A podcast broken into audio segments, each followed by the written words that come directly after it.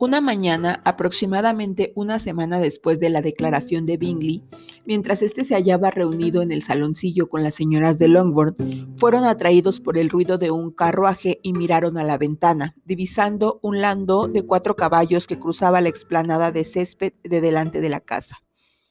Era demasiado temprano para visitas y además el equipo del coche no correspondía a ninguno de los vecinos. Los caballos eran de posta y ni el carruaje ni la librea de los lacayos les eran conocidos, pero era evidente que alguien venía a la casa. Bingley le prometió a Jane irse a pasear al plantío de arbustos para evitar que el intruso le separase. Se fueron los dos y las tres que se quedaron en el comedor continuaron sus conjeturas, aunque con poca satisfacción, hasta que se abrió la puerta y entró la visita. Era Lady Catherine de Bourgh. Verdad es que todas esperaban alguna sorpresa, pero esa fue superior a todas las previsiones. Aunque la señora Bennet y Catherine no conocían a aquella señora, no se quedaron menos atónitas que Elizabeth. Entró en la estancia con aire todavía más antipático que de costumbre. Contestó al saludo de Elizabeth con una simple inclinación de cabeza y se sentó sin decir palabra. Elizabeth le había dicho su nombre a la señora Bennet cuando entró su señoría, aunque ésta no había solicitado ninguna presentación. La señora Bennet, pasmadísima, aunque muy ufana al ver en su casa a persona de tanto rango, la recibió con la mayor cortesía. Estuvieron sentadas todas en silencio durante un rato, hasta que al final Lady Catherine dijo con empaque a Elizabeth, Supongo que estará usted bien, y calculo que esa señora es su madre. Elizabeth contestó que sí concisamente. Y esa otra imagino que será una de sus hermanas. Sí, señora, respondió la señora Bennet, muy oronda de poder hablar con Lady Catherine. Es la penúltima, la más joven de todas se ha casado hace poco y la mayor está en el jardín paseando con un caballero que creo no tardará en formar parte de nuestra familia. Tienen ustedes una finca muy pequeña, dijo su señoría después de un corto silencio. No es nada en comparación con Rosing, señora. Hay que reconocerlo, pero le aseguro que es mucho mejor que la de Sir William Lucas. Esta ha de ser una habitación muy molesta en las tardes de verano las ventanas dar por completo al poniente. La señora Bennet le aseguró que nunca estaban allí después de comer y añadió, ¿puedo tomarme la libertad de preguntar a su señoría qué tal ha dejado a los señores Collins? Muy bien, les vi anteayer por la noche. Elizabeth esperaba que ahora le daría alguna carta de Charlotte, pues este parecía el único motivo probable de su visita, pero Lady Catherine no sacó ninguna carta y Elizabeth siguió con su perplejidad. La señora Bennet suplicó finísimamente a su señoría que tomase algo, pero Lady Catherine rehusó el obsequio con gran firmeza y sin excesiva educación. Luego, levantándose, le dijo a Elizabeth, Señorita Bennet, me parece que ahí, a un lado de la pradera, hay un sitio precioso y retirado. Me gustaría dar una vuelta por él si me hace el honor de acompañarme. Anda, querida, exclamó la madre, enséñale a su señoría todos los paseos. Creo que la ermita le va a gustar. Elizabeth obedeció. Corrió a su cuarto a buscar su sombrilla y esperó abajo a su noble visitante. Al pasar por el vestíbulo, Lady Catherine abrió las puertas del comedor y del salón y después de una corta inspección declaró que eran piezas decentes, después de lo cual siguió andando. El carruaje seguía en la puerta y Elizabeth vio que la doncella de su señoría estaba en él. Caminaron en silencio por el sendero de gravilla que conducía a los corrales. Elizabeth estaba decidida a no dar conversación a aquella señora que parecía más insolente y desagradable aún que de costumbre. ¿Cómo pude decir alguna vez que parecía, se parecía a su sobrino? se dijo al mirarla a la cara. Cuando entraron en un breñal, Lady Catherine le dijo lo siguiente. Seguramente sabrá usted, señorita Bennet, la razón de mi viaje hasta aquí. Su propio corazón y su conciencia tienen que decirle el motivo de mi visita. Elizabeth la contempló con el natural asombro. Está usted equivocada, señora. De ningún modo puedo explicarme el honor de su presencia. Señorita Bennet, repuso su señoría con tono enfadado, debe usted saber que no me gustan las bromas, por muy poco sincera que usted quisiera ser, yo no soy así. Mi carácter ha sido siempre celebrado por su lealtad y franqueza, y en un asunto de tanta importancia como el que aquí me trae, me apartaré mucho menos de mi modo de ser. Ha llegado a mis oídos que no solo su hermana está a punto de casarse muy ventajosamente, sino que usted, señorita Bennet, es posible que se una después con mi sobrino Darcy, aun sabiendo que esto es una espantosa falsedad, y aunque no quiero injuriar a mi sobrino admitiendo que haya algún asomo de verdad en ello, decidí en el acto venir a comunicarle a usted mis sentimientos. Si creyó usted de veras que eso era imposible, replicó Elizabeth roja de asombro y de desdén, me admira que se haya molestado en venir tan lejos. ¿Qué es lo que se propone? Ante todo, intentar que esa noticia sea rectificada en todas sus partes. Su venida a Longbourn para visitarme a mí y a mi familia, observó Elizabeth fríamente, la confirmará con más visos de verdad, si es que tal noticia ha circulado. Que si ha circulado, pretende ignorarlo, ¿no han sido ustedes los mismos que se han tomado el trabajo de difundirla? Jamás he oído nada que se le parezca. ¿Y va usted a decirme también que no hay ningún fundamento de lo que le digo? No presumo de tanta franqueza como su señoría. Usted puede hacerme preguntas que yo puedo no querer contestar.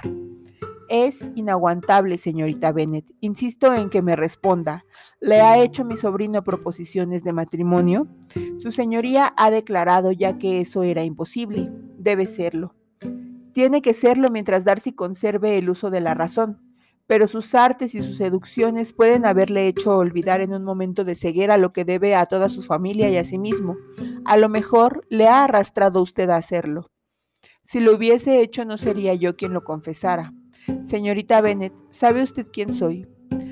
No estoy acostumbrada a ese lenguaje. Soy casi el familiar más cercano que tiene mi sobrino en el mundo y tengo motivos para saber cuáles son mis caros intereses pero no los tiene usted para saber cuáles son los míos, ni el proceder de usted es el más indicado para inducirme a ser más explícita. Entiéndame bien, ese matrimonio al que tiene usted la presunción de aspirar nunca podrá realizarse, nunca. El señor Darcy está comprometido con mi hija. ¿Qué tiene usted que decir ahora? Solo esto, que si es así, no tiene usted razón para suponer que me hará proposición alguna. Lady Catherine vaciló un momento y luego dijo, el compromiso entre ellos es peculiar. Desde su infancia han sido destinados el uno para el otro. Él era el mayor deseo de la madre de él y de la de ella. Desde que nacieron proyectamos su unión y ahora, en el momento en que los anhelos de las dos hermanas iban a realizarse, lo va a impedir la intrusión de una muchacha de cuna inferior sin ninguna categoría y ajena por completo a la familia. No valen nada para usted los deseos de los amigos de Darcy relativos a su tácito compromiso con la señorita de Burgh. ¿Ha perdido usted toda noción de decencia y de delicadeza? ¿No me ha oído usted decir que desde su edad más temprana fue destinado a su prima? Sí, lo he oído decir, pero ¿qué tiene que ver eso conmigo? Si no hubiera otro obstáculo para que yo me casara con su sobrino, tenga por seguro que no dejaría de efectuarse nuestra boda por suponer que su madre y su tía deseaban que se uniese con la señorita de Burgh. Ustedes dos hicieron lo que pudieron con proyectar ese matrimonio, pero su realización depende de otros. Si el señor Darcy no se siente ligado a su prima, ni por el honor ni por la inclinación, ¿por qué no habría de elegir a otra? Y si soy yo la elegida, ¿por qué no habría de aceptarlo? Porque se lo impiden el honor, el decoro, la prudencia e incluso el interés. Sí, señorita Bennet, el interés. Porque no espera usted ser reconocida por la familia o los amigos de Darcy si obra usted tercamente contra la voluntad de todos.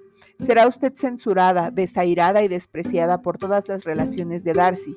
Su enlace será una calamidad. Sus nombres no serán nunca pronunciados por ninguno de nosotros.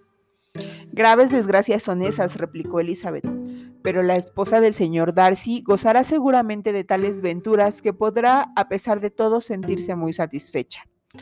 Ay, criatura tosuda y obstinada, me da usted vergüenza.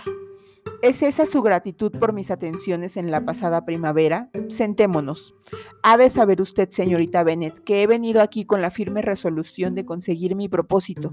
No me daré por vencida. Estoy acostumbrada a someterme a los caprichos de nadie. No estoy hecha a pasar sin sabores. Esto puede que haga más lastimosa la situación actual de su señoría, pero a mí no me afecta. No quiero que me interrumpa. Escuche usted en silencio. Mi hija y mi sobrino han sido formados el uno para el otro. Por línea materna descienden de la misma ilustre rama y por la paterna de familias respetables, honorables y antiguas, aunque sin título. La fortuna de ambos lados es espléndida. Están destinados el uno para el otro por el voto de todos los miembros de sus casas respectivas. ¿Y qué puede separarlos? Las intempestivas pretensiones de una muchacha de humilde cuna y sin fortuna. ¿Cómo puede admitirse? Pero no ocurrirá. Si velara por su propio bien, no querría salir de la esfera en que ha nacido.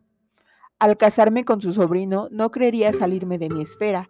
Eres un caballero y yo soy hija de otro caballero, por consiguiente, somos iguales. Así es, usted es hija de un caballero, pero ¿quién es su madre? ¿Quiénes son sus tíos y tías? ¿Se figura que ignoro su condición? Cualesquiera que sean mis parientes, si su sobrino no tiene nada que decir de ellos, menos tiene que decir usted, repuso Elizabeth. Dígame de una vez por todas, ¿está usted comprometida con él? Aunque por el mero deseo de que se lo agradeciese Lady Catherine, Elizabeth no habría contestado a su pregunta. No pudo menos que decir tras un instante de deliberación, no lo estoy. Lady Catherine parecía complacida. ¿Y me promete usted no hacer nunca semejante compromiso? No haré ninguna promesa de esa clase. Señorita Bennet, estoy horrorizada y sorprendida. Esperaba que fuese usted más sensata. Pero no se haga usted ilusiones. No pienso ceder. No me iré hasta que me haya dado la seguridad que le exijo. Pues la verdad es que no se la daré jamás. No crea usted que voy a intimidarme por una cosa tan disparatada. Lo que su señoría quiere es que Darcy se case con su hija, pero si yo le hiciese a usted la promesa que ansía, ¿resultaría más probable ese matrimonio? Supongamos que esté interesado por mí. Si yo me negara a aceptar su mano, ¿cree usted que iría a ofrecérsela a su prima? Permítame decirle, Lady Catherine, que los argumentos en que ha apoyado usted su extraordinaria exigencia han sido tan frívolos como irreflexiva la exigencia. Se ha equivocado usted conmigo enormemente, si se figura que puedo dejarme convencer por semejantes razones. No sé hasta qué punto podrá aprobar su sobrino la intromisión de usted en estos asuntos, pero desde luego no tiene usted derecho a meterse en los míos. Por consiguiente le suplico que no me importune más sobre esta cuestión. No se precipite, por favor, no he terminado todavía. A todas las objeciones que he expuesto tengo que añadir otra más. No ignoro los detalles del infame rapto de su hermana menor. Lo sé todo. Sé que el muchacho se casó con ella gracias a un arreglo hecho entre su padre y su tío. Y esa mujer ha de ser la hermana de mi sobrino. Y su marido, el hijo del antiguo administrador de su padre, se ha convertido en el hermano de Darcy.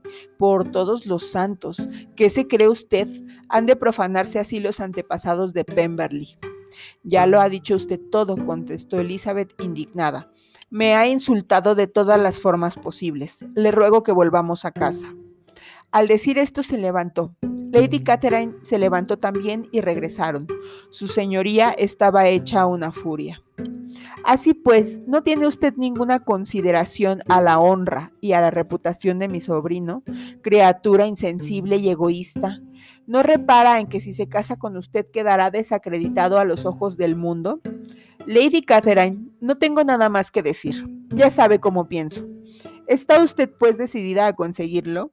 No he dicho tal cosa, no estoy decidida más que a proceder del modo que crea más conveniente para mi felicidad, sin tenerla en cuenta a usted ni a nadie que tenga tan poco que ver conmigo. Muy bien, entonces se niega usted a complacerme. Rehúsa usted obedecer al imperio del deber, del honor y de la gratitud. Está usted determinada a rebajar a mi sobrino delante de todos sus amigos y a convertirle en el reír de todo el mundo. Ni el deber, ni el honor, ni la gratitud, repuso Elizabeth, pueden exigirme nada en las presentes circunstancias. Ninguno de sus principios sería violado por mi casamiento con Darcy, y en cuanto al resentimiento de su familia o a la indignación del mundo, si los primeros se por mi boda con su sobrino, no me importaría lo más mínimo. El mundo tendría el suficiente buen sentido de sumarse a mi desprecio. ¿Y esta es su actitud, su última resolución? Muy bien, ya sé lo que tengo que hacer. No se figure que su ambición, señorita Bennet, quedará nunca satisfecha. Vine para probarla. Esperaba que fuese usted una persona razonable, pero tenga usted por seguro que me saldré con la mía. Todo esto fue diciendo Lady Catherine hasta que llegaron a la puerta del coche. Entonces se volvió y dijo, No me despido de usted, señorita Bennet. No mando ningún saludo a su madre.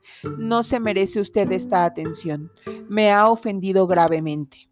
Elizabeth no respondió ni trató de convencer a su señoría de que entrase en la casa. Se fue sola y despacio. Cuando subía a la escalera oyó que el coche partía. Su madre, impaciente, le salió al encuentro a la puerta del vestidor para preguntarle cómo no había vuelto a descansar Lady Catherine. No ha querido, dijo su hija, se ha marchado. Qué mujer tan distinguida y qué cortesía la suya al venir a visitarnos, porque supongo que habrá venido para decirnos que los Collins están bien. Debía de ir a alguna parte y al pasar por Meriton pensó que podría visitarnos. Supongo que no tenía nada en particular que decirte, ¿verdad, Lizzie? Elizabeth se vio obligada a contar una pequeña mentira, porque descubrir la materia de su conversación era imposible.